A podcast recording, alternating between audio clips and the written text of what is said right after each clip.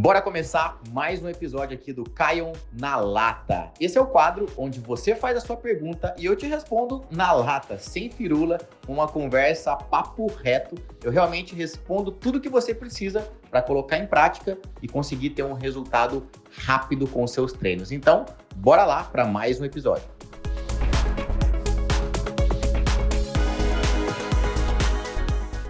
A dúvida da Elaine Cristina. É, Caio, eu tenho assimetria de glúteo, tá? Para quem não sabe o que é assimetria, é um lado diferente do outro. Qual sua dica para melhorar? É, vamos lá, Elaine. Assimetria de glúteo. Primeiro, né? É interessante você entender que é normal você ter um lado direito, o lado direito diferente do lado esquerdo do corpo. Isso acontece com tudo, tá? Com os olhos, tem uma leve diferença, às vezes, entre o olho direito e o olho esquerdo. Com a orelha, uma leve diferença. Com a parte do rosto inteira, direito, esquerdo, tem uma leve diferença. Os braços, peitoral, pernas e também a, a parte do glúteo, né? Então, assim, é normal ter uma diferença. O grande ponto é entender se você realmente tem uma assimetria, o que eu acho muito difícil você ter uma assimetria de glúteo, né? Muito difícil, assim, tem que estar tá muito visível, sabe? Um lado muito maior ou com um formato muito diferente do outro. Mas vamos lá. É, primeiro ponto, a assimetria é legal você medir. No glúteo é mais complicado medir isso, porque quando é braço e perna, você mede braço direito, braço esquerdo, perna direita, perna esquerda, e se for encontrada uma diferença entre os lados superior a 3 centímetros, é realmente uma assimetria. Uma diferença até 3 centímetros, nem a simetria é. Ou seja, é considerado normal. Uma diferença em até 3 centímetros. Então, assim, avalie se o seu glúteo realmente está muito diferente um do outro. E se for o caso, duas dicas para te dar. A primeira, ela é menos óbvia, a segunda é mais óbvia. A primeira dica que eu vou te dar, que é a menos óbvia, é nos exercícios bilaterais, o que, que isso quer dizer? Exercícios que você usa as duas pernas, por exemplo, agachamento, leg press, extensora com as duas pernas, é, elevação pélvica. Nos exercícios que você usa as duas pernas, comece a observar no sentido de parar e tentar se conscientizar, ou seja, aumentar a sua consciência corporal, se a tua força entre a perna direita e esquerda está sendo distribuída da maneira certa. Se você de repente treina sem muita atenção no movimento que você está fazendo, pode ser que você esteja forçando mais o seu lado predominante. Por exemplo, se você é destra, possivelmente você está fazendo mais força com a perna direita. Se você é canhota, provavelmente está fazendo mais força com a perna esquerda. Então tenta trazer a consciência nos movimentos bilaterais se você está equilibrando a força dos dois lados. Essa é a primeira dica, como eu disse, é uma dica menos óbvia, que muita gente não pensa nisso. Para para pensar. Será que eu estou equilibrando? Conscientiza se a força está igual. Agora, a segunda dica, uma dica mais óbvia, é você incluir no seu treino ou até mesmo optar em alguns exercícios do seu treino, principalmente exercícios relacionados a glúteo, a fazer um movimento unilateral. O movimento unilateral é o quê? É você fazer uma perna depois a outra perna. Então vamos lá exemplos de exercícios para glúteo que dá para fazer de maneira unilateral para você melhorar a simetria de glúteo. A fundo, que é um dos melhores exercícios para glúteo, você faz com uma perna, depois faz com a outra. É, o leg press dá para fazer também unilateral, mas pelo amor de Deus, não faz aquele leg de ladinho, já viu? Tem gente que faz o leg de ladinho, ou seja, inclina de. Não, leg de ladinho é uma merda. Quem faz não sabe o que está fazendo. Inclusive, eu gravei um vídeo falando sobre isso, vou postar ao longo das próximas semanas aí. Mas fazer um leg normal, normal, sem ficar de ladinho, normal. Uma perna, depois a outra, aí tudo bem. É uma opção de você fazer isso aí, tá? Agora, outra opção, elevação pélvica com uma perna e com outra perna também dá. Abdução, ou seja, ao invés de fazer a cadeira abdutora, faça na polia, com caneleira deitada de lado, uma perna depois a outra. Trabalho de extensão de quadril né? O chamado quatro apoios ou glúteo na máquina, faça com caneleira, faça uma perna depois a outra. Então, geralmente esse não tem como, né? Geralmente é uma perna depois a outra vez. Então, assim, exercícios que você vai fazer um lado, depois vai fazer o outro. Então, é uma maneira de você corrigir, tá, Elaine? Então, dei duas dicas aqui para você, para te ajudar com esse ponto aí. A Ana tá falando assim: desenvolver a parte superior dos glúteos. Essa é a minha dificuldade, a parte superior do glúteo. Primeiro ponto, Ana, entenda que apesar do seu glúteo ele ter ele tem, digamos, algumas entre aspas partes, ou seja, o glúteo, ele tem fibras musculares em direções distintas, tá? Assim como várias musculaturas do nosso corpo, né? Peitoral, abdômen e tal. E o que que acontece? Para você estimular essas partes, é muito comum a gente ter a ilusão de que existe exercício que vai atuar naquela parte específica. Por exemplo, exercício que vai trabalhar só aquela parte de cima do glúteo. Ou, ah, Caio, o meu bíceps, eu quero trabalhar mais a, a, parte do meio, do miolo. Ah, o miolo do peitoral, a parte superior do peitoral, é, a parte superior do abdômen, a parte inferior do abdômen. Gente, nenhum exercício atua de maneira tão localizada assim tá? Então vamos dar um exemplo. O exemplo aqui da pergunta em específico. Parte superior do glúteo. Quando você faz um agachamento, um leg, um afundo, uma extensão de quadril, uma abdução, uma elevação pélvica, ou seja, quando você faz todos esses exercícios para glúteo, você não trabalha só uma parte, você trabalha todas as partes, basicamente. Porém, é óbvio que tem algumas partes que são mais recrutadas do que as outras. Então, Ana, a dica que eu te dou não é você ficar focando em uma parte ou outra parte. É você sim trabalhar com uma estrutura de treino, e é justamente isso que eu faço no meu programa, que é trabalhar com uma estrutura de treino onde eu consiga oscilar. Ou seja, eu consigo ao longo dos meses, né? Isso não vai ser feito na primeira semana, no primeiro mês, mas ao longo dos meses, eu consigo migrar, fazer você migrar de um exercício para outro, fazer você digamos, estimular os, o, o seu glúteo em diferentes exercícios para que você estimule não só a parte superior, inferior ou média, mas estimule seu glúteo como um todo. Até porque, se você foca só em um determinado tipo de exercício, para estimular só uma determinada parte, você pode gerar desequilíbrio muscular. Então, isso serve também para peitoral, para abdômen, tá? Então, quando você faz um abdominal básico, por exemplo, né? Você estimula toda a parede do seu abdômen. Você estimula entre aspas, a parte de cima, a parte de baixo, a parte, oblíquos, estimula. Porém, algumas partes, você, ah, oblíquo, por exemplo, tem que trabalhar com uma certa rotação para priorizar ela. O abdominal básico, ele trabalha, o oblíquo trabalha, mas não intensifica tanto o oblíquo. Quer intensificar mais o, o oblíquo? Faz o abdominal tradicional e inclui pequenas rotações, que a rotação vai estimular mais o oblíquo. Flexões laterais de tronco também, tá? Não é segurar aquele peso, ficar lá igual um João Bobo na academia, não. Tem técnica para isso, é fazer com o peso do corpo, deitado no colchonete. Inclusive, eu tenho alguns vídeos sobre isso no meu YouTube. Vai lá no, no meu YouTube, põe lá Caio Signoretti, oblíquo. Você vai achar alguns vídeos sobre isso lá, tá? A Michelle pergunta o seguinte: por que não tô ganhando e nem perdendo peso? Meu shape estagnou. O que eu faço? O problema é minha dieta ou treino? Michele, o problema pode estar nos dois, tá? O problema pode estar no treino? Pode. Pode estar na dieta? Pode também. É... Vamos, vamos, vamos tentar percorrer no, no seguinte sentido, tá? Primeiro, vocês têm que entender que eu tô, tô, até olhando a foto da Michelle aqui, por exemplo, eu tô vendo que a Michelle não é obesa, né? Porque o que, que eu vou falar agora? Vocês têm que entender que é o seguinte: quanto mais, quanto mais uma pessoa é treinada e tem um percentual de gordura e um shape próximo do, entre aspas, normal, próximo de uma referência, ou seja, vamos pegar aqui o meu exemplo. Eu sou uma pessoa que não tem um percentual alto, meu percentual está no nível super bom, tem um corpo definido, tem um corpo atlético, não é exagerado e tal. É um, é um corpo ok.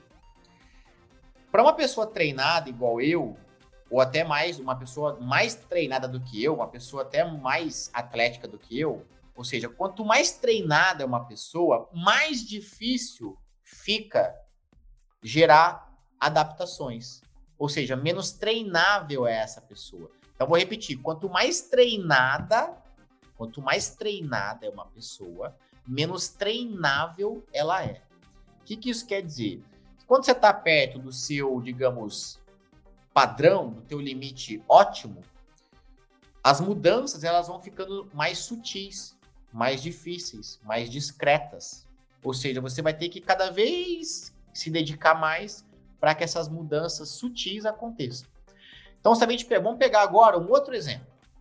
Uma pessoa obesa, que está um pouco acima do peso, que é sedentária, que nunca fez nada.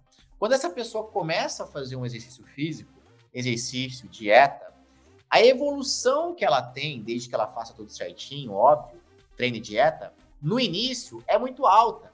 Então, os resultados vão ser, vão ser percebidos por ela na primeira semana rapidamente. Segunda semana, terceira, um mês, dois meses, ela começa a perder peso, começa a ver um resultado incrível. Mas quando ela vai chegando perto do, do corpo que ela, que ela quer atingir, do corpo normal ali, do corpo padrão, as mudanças vão, digamos que vão freando, vão ficando mais difíceis, vão ficando mais sutis e a sua dedicação começa precisa ser um pouco maior caso você queira romper aquela barreira, tá? Porque se você continuar emagrecendo a torta direita, na mesma velocidade que você começa, você ia sumir, né? Então, quanto mais gordura você tem, mais rápido você perde no início. Quanto menos gordura você tem, mais difícil é para perder depois no final. O restinho é mais diferente. Isso é igual comer Nutella, gente. Vamos lá, quem aqui gosta de Nutella? Comenta aí quem gosta de Nutella. Vou dar uma analogia perfeita para isso que eu tô falando. Nutella. Já viram Nutella? Potinho de Nutella? Eu adoro Nutella. Né? Não como todo dia, mas sempre que possível, como a Nutelinha. A Nutella, quando você abre um pote de Nutella, ou um pote de qualquer outra coisa, né? Um sorvete, um doce de leite, né? Para quem é de Minas aí, é da, da turma do doce de leite. Não é fácil pegar uma colher cheia quando ele tá cheio, não é? Tem muito ali, não tem? Você pega uma colher cheia de Nutella, o que, que você faz? Hum, tem gostoso. Pega facinho, né? Na medida que a Nutella vai acabando, ou o doce de leite vai acabando, o que, que acontece? Não fica mais difícil encher a colher? Você tem que começar a, a cavar, né? E, pior que o pote de Nutella parece que ele foi feito para te dar trabalho, né? Ele é cheio de curvaturas, você tem que enfiar a colher ali, tem que ficar remando ali, ficar cutucando o cantinho. E por fim, você, você desiste da colher, você pega o dedo e dá uma, uma lambida no dedo mesmo, porque é mais fácil. Então, Quanto mais tem Nutella, mais fácil é pegar. Quanto menos tem Nutella, mais difícil vai ficando para você encher a colher de Nutella ou de qualquer outro doce. Da mesma maneira, nosso corpo, quando você pensa em emagrecer, em ter resultado. No começo, você tirar aquela gordura ali é fácil. O início ele, ele é mais rápido, ele vem de caminhão. Ele vai vindo, desde que você faça certo, né? Aí depois, vai, vai ficando pouca gordura, aquele restinho de gordura vai ficando mais difícil. É por isso que muitas vezes você fala assim: ah, eu, eu emagreci, mas a, a pochete continua. Eu emagreci, mas ainda continuo com a gordurinha aqui que ainda, ainda me incomoda, ainda é um restinho de gordura. Esse restinho é muito difícil de sair mesmo. Quer dizer que não sai, que é impossível? Não, ele sai. Só que é mais, você vai ter que rapar mais. Você vai ter que, né? Vai ser mais dificinho. Dá para tirar, mas é mais difícil. Então a sua dedicação, tanto em relação ao treino quanto em relação à dieta, ela vai ter que ser maior. E da mesma maneira é para quem está ganhando massa muscular. Quando você não tem massa muscular, pensa numa pessoa que não tem massa muscular, não é que não tem, né? Todo mundo tem massa muscular, mas não tem nenhuma massa muscular desenvolvida. Essa pessoa, ela começa a estimular e fazer musculação, rapidamente ela percebe um aumento. No, na, no nosso corpo, geralmente, ele vai se adaptar. Em mais ou menos três semanas de treino, você já vai começar a ver uma boa mudança. Três semanas de treino desde que você faça um bom treino, uma boa alimentação. Em três semanas você começa a ver uma boa mudança. Em três meses você meio que atinge um ápice ali da mudança, é, digamos, de maneira mais acelerada. E aí, o que que acontece? Chega um ponto, né? E esse ponto é, é muito difícil de saber quando esse ponto realmente é atingido, né? Que é o chamado limite fisiológico Chega uma hora que você não consegue mais ganhar massa muscular naturalmente. Só que, óbvio, para você chegar nesse limite fisiológico, demanda já é muito complicado. Eu mesmo acho que eu nunca atingi o meu limite fisiológico de ganho de massa muscular. É... Ou seja, se eu apertasse mais a minha dieta, Se eu apertasse mais meu treino, eu acho que eu aumentaria ainda mais a minha massa muscular de maneira natural. Você sabe que eu não, não tomo anabolizante e condeno, eu condeno total o uso e a recomendação de anabolizante. Então, assim, eu tô falando de um resultado natural. Chega um ponto que você atinge esse limite fisiológico. É por isso que, por exemplo, vamos pegar um cara que é fisiculturista, essas mulheres são muito hipertrofiadas, chega um ponto que não adianta. Dali para frente foi hormônio. Dali para frente é bomba. Mas dá para chegar até um, um, certo ponto natural. Só que o grande, o grande ponto é, até para você chegar nesse limite fisiológico de maneira natural, é muito pesado no sentido de rotina. Você tem que treinar muito bem todos os dias, você tem que se alimentar impecavelmente durante meses. Que é uma coisa que eu, como pessoa, na minha atual, no meu atual estilo de vida e tudo, eu não estou disposto. Eu, Caio, não estou disposto. Ou seja, a rotina que eu tenho hoje de treino de dieta me permite ter o corpo que eu tenho agora e para mim tá ok assim. Não é o corpo mais sarado do mundo, mas para mim tá ok, porque é um corpo que eu tenho que tá legal, que eu posso tomar minha cerveja no final de semana, eu como minha pizza, eu como um docinho vez ou outra. Eu tenho uma alimentação mais mais híbrida assim, mais tranquila. Se eu quiser melhorar a partir daqui, eu preciso pegar muito pesado. Eu preciso ser aquele cara chato da dieta. Aquele cara que vai para um restaurante chique e leva a marmita leva a mulher para jantar num restaurante chique, chega lá e abre a marmita de frango dele, porque ele tem que seguir a dieta, ele não pode comer, não pode sair da, da rotina. Aquele cara que vai no churrasco da família, leva a marmita. Aquele cara que vai num casamento, leva a marmita. E, gente, tem esse cara, tá? Vocês acham que não tem, mas tem. O cara que é atleta, se dedica mesmo, ele faz isso, tá? É... Então, assim, eu não sou essa pessoa. Então, é, Michele, respondendo a sua dúvida, se você estagnou, é legal investigar se não é a hora de você apertar um pouco mais a sua dieta, ou seja, se você é uma pessoa que escapa da dieta uma vez por semana, duas vezes por semana, então agora você não vai escapar mais. Se você é uma pessoa que treina três vezes por semana, agora você vai treinar quatro, cinco, seis vezes por semana. Agora, se você me fala assim, não, Caio, mas eu sou uma pessoa super regrada, já me alimento bem, já treino três, seis vezes por semana, eu não escapo da dieta de jeito nenhum. Aí o ponto deve ser o quê? Uma modificação na sua dieta, uma Nutri poderia ver isso para você, ou uma modificação, ou, ou e ou, né? Porque pode ser também uma modificação de treino. Então, talvez o seu corpo ele já se acostumou com aquele estímulo.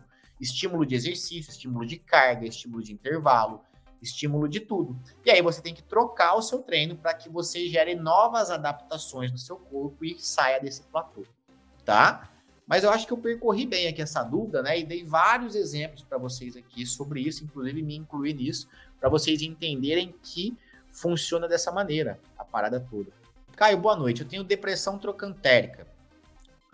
É, só conseguiria. Tô lendo tua pergunta, tá? Só conseguiria resolver com enxerto ou tem exercícios que ajudam a melhorar? Depressão trocantérica é o seguinte, gente. É, sabe aquele aquele. Muita gente acredita, na verdade, que é aquele buraquinho do glúteo. Sabe? Um, um buraquinho na lateral. Não sei se eu consigo levantar para mostrar aqui, mas é como se fosse isso aqui, ó. Aquela, aquele afundadinho aqui na lateral do glúteo. Tem muita gente que acredita que a depressão trocantera é, é isso. É, na verdade, não é bem isso, tá? Porque esse buraquinho ele é anatômico, né? Então, tipo assim, ali não tem músculo mesmo. A anatomia do corpo, aquilo ali. Ali não tem músculo. Não tem como você preencher aquilo com músculo, tá? Todo corpo tem aquilo, uns mais, outros menos, depende da posição que você tá também. A pose que você faz salienta aquilo, a quantidade de gordura que você tem no corpo salienta mais ou menos. Então, é, é uma, é, uma, é um ponto onde é que todo mundo tem. Essa depressão trocantérica é um pouco mais acima, tá? Mas, assim, para não entrar muito nessa nessa fisiologia da coisa, VV, primeiro entenda que é normal aquele buraquinho, que eu acho que é aquilo que você está se referindo. E segundo, vale a dica que eu acabei de dar aqui para quem quer melhorar a parte superior do glúteo. O ideal é que você trabalhe uma gama de exercícios variados. Porém, isso não é para ser feito em todo o treino. Tem gente que acha assim, ah, o Caio falou, ou você viu um vídeo na internet que falou assim para você que ah, tem um exercício X, Y, Z para glúteo. Aí você vai na academia, você quer fazer todos os exercícios que tem possíveis para glúteo. Não funciona assim. Não funciona assim. A questão é, isso seria a mesma coisa, sabe, VV? Isso seria a mesma coisa de você querer, você vai almoçar, né? Quando você vai almoçar no restaurante, no self-service, por exemplo, você vai ver que tem lá arroz, macarrão, batata, ou seja, vários carboidratos. Você pega todos? Ou seria melhor você pegar todos? Não. Você vai escolher um carboidrato, dois no máximo, e misturar aquilo lá. Ou seja, naquele self-service, não é para você pegar tudo que tem lá.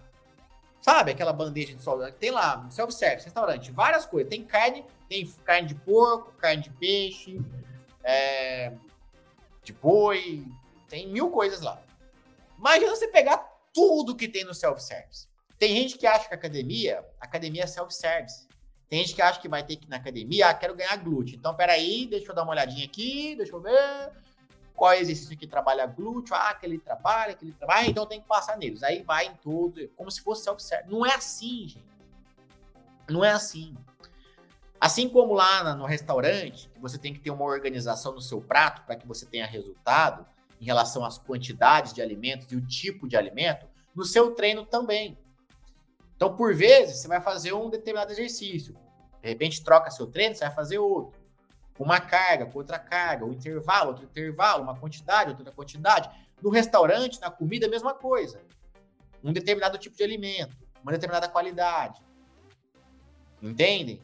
Então, é a mesma coisa. Então, tira essa da cabeça de que tem que fazer um monte. Então, VV, a melhor coisa é fazer variações aí para você trabalhar todas as porções aí do seu glúteo e não focar em uma só e entenda que aquele buraquinho é natural, tá? Inclusive tem gente que acha que isso que é feio, né? Aquele buraquinho. Gente, eu não acho feio, não. Acho que normal. Inclusive, fica até bonito em algumas pessoas. Tem nada demais. Verdadeiramente, aquela flacidez não é a diástase, já tem solução. É, ela, ela colocou, tô lendo a pergunta dela, tá? Verdadeiramente aquela flacidez, né? Não a diástase em si, mas tal, aquela flacidez na barriga, eu acredito, né, Joana, pelo que você está perguntando. Tem solução através de exercício?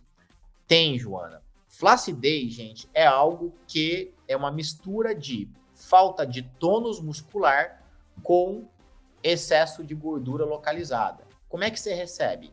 Como é que você recebe? Como é que você melhora? Melhorando o seu tônus muscular, estimulando a sua parte muscular, né? Ou seja, treinando musculação e reduzindo o percentual de gordura. Só de você fazer isso, Joana, eu garanto para você que 70, 80% ou quem sabe até 100% dessa flacidez vai ser eliminada.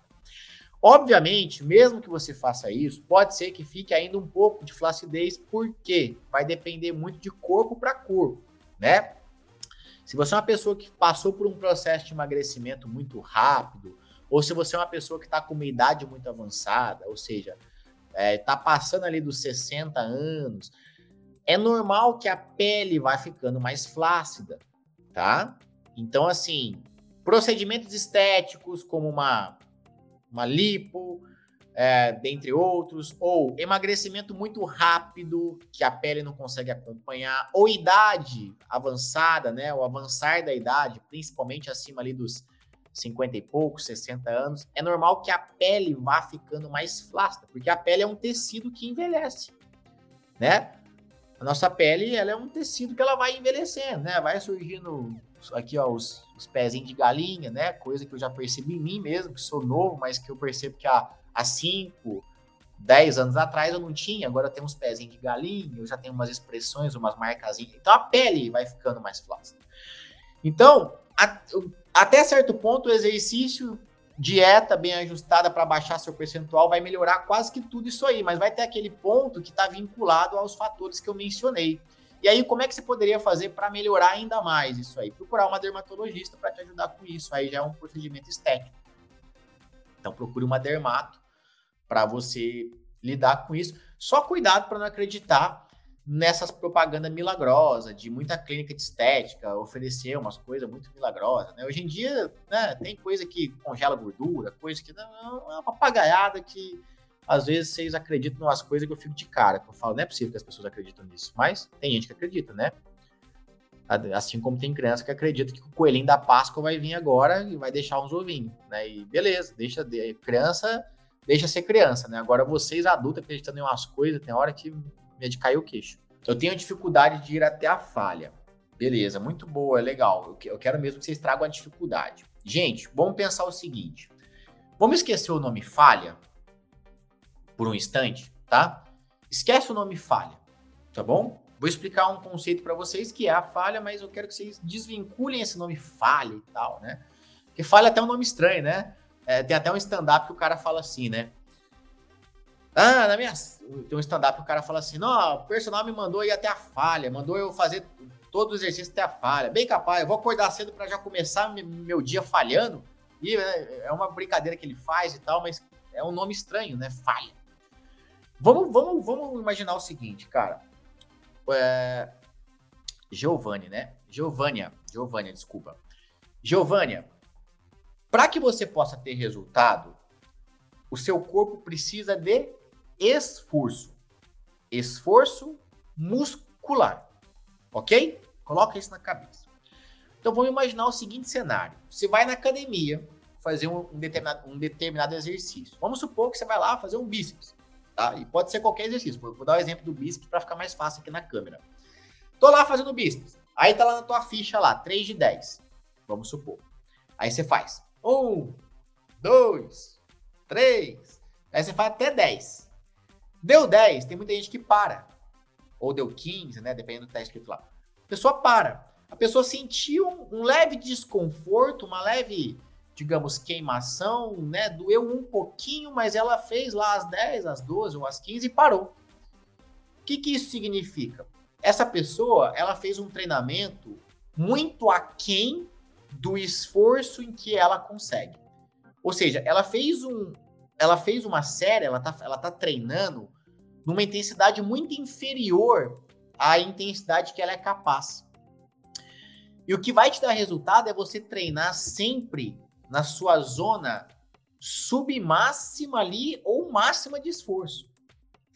Então, o que, que eu quero dizer com isso? Que quando você vai fazer o seu exercício, não é simplesmente contar ali, né? Você pode até contar, mas a questão é, se está prescrito para você fazer 3 de 10, o que, que isso quer dizer? Quer dizer que você tem que chegar na décima repetição ou próximo da décima com um nível de esforço muscular, de intensidade muito alto. Você tem que estar sentindo que está. Sabe? Aquela careta que tem gente que faz, aquele gritinho que tem gente que faz, né? Tem gente que dá uns gritinhos, já viu? Gritinho tem até, né? Maromba geralmente treina assim, né? Au! Au! Au! Ou então faz assim, ux. Já viu? Tem, cada um faz de um jeito, né?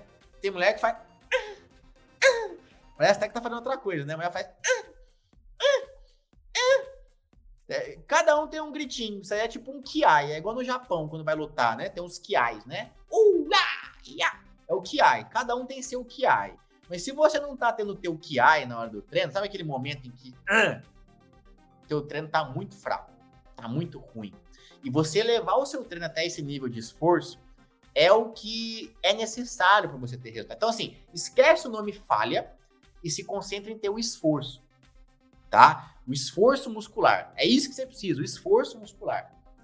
Então, é, você tem dificuldade de chegar até a falha. Vamos, vamos imaginar que a falha ela tem alguns processos. Então, qual que é o primeiro processo? Primeiro, você pegou o peso lá para fazer o exercício, começou a fazer o movimento, né? Primeira premissa antes de você pensar em falha, a primeira premissa é técnica. Porque de nada adianta você fazer o exercício errado, porque senão você não vai falhar nunca. Ou você vai falhar do jeito errado e, gerar uma lesão. Vamos dar exemplo. Se você faz um, um agachamento com a técnica errada, você não vai exigir do glúteo da coxa, mas você pode exigir muito da lombar, por exemplo, do joelho, o que não é bom. Então, a primeira premissa é técnica. Partindo do pressuposto que você está com a técnica correta do exercício e você começa a fazer o movimento, o que, que acontece? Você vai fazer o movimento lá na amplitude boa, né? Uma amplitude é o quê? Um tamanho de movimento grande, né? Vamos pegar o exemplo do bíceps aqui de novo, ó.